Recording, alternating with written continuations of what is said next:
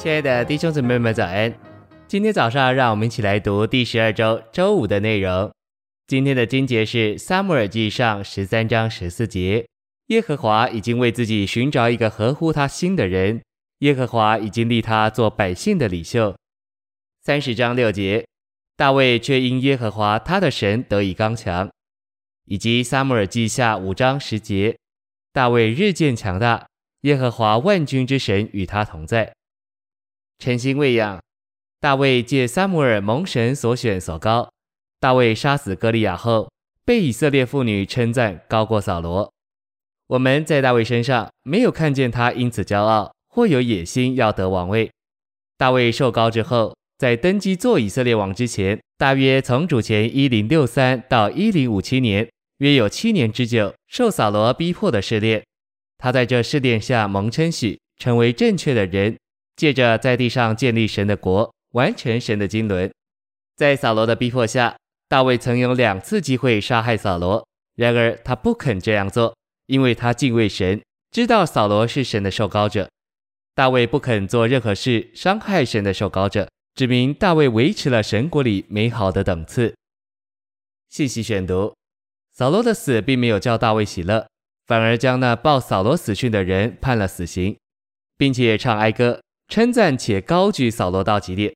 由于大卫是一个合乎神心的人，无疑的，他有许多学习，不为自己抱负，反而否认自己，为要成就神的定旨。大卫是个信靠神的人，他在一切试炼中照着神的主宰权柄而行。当他受试炼时，他寻求神的带领，他与神是一，并照着神行事为人。大卫是真以色列人的典范，享受神所应许。并赐给他所拣选之人的美地，照着神的带领和指示，信靠神并与神同行。大卫期望留在美地，有份于耶和华的产业，并侍奉他。他真诚的信靠神，并忠信的与神同行，使他完全够资格享受美地到高的水平，甚至达到在美地照着神的心作王，建立一个国，成为神在地上的国。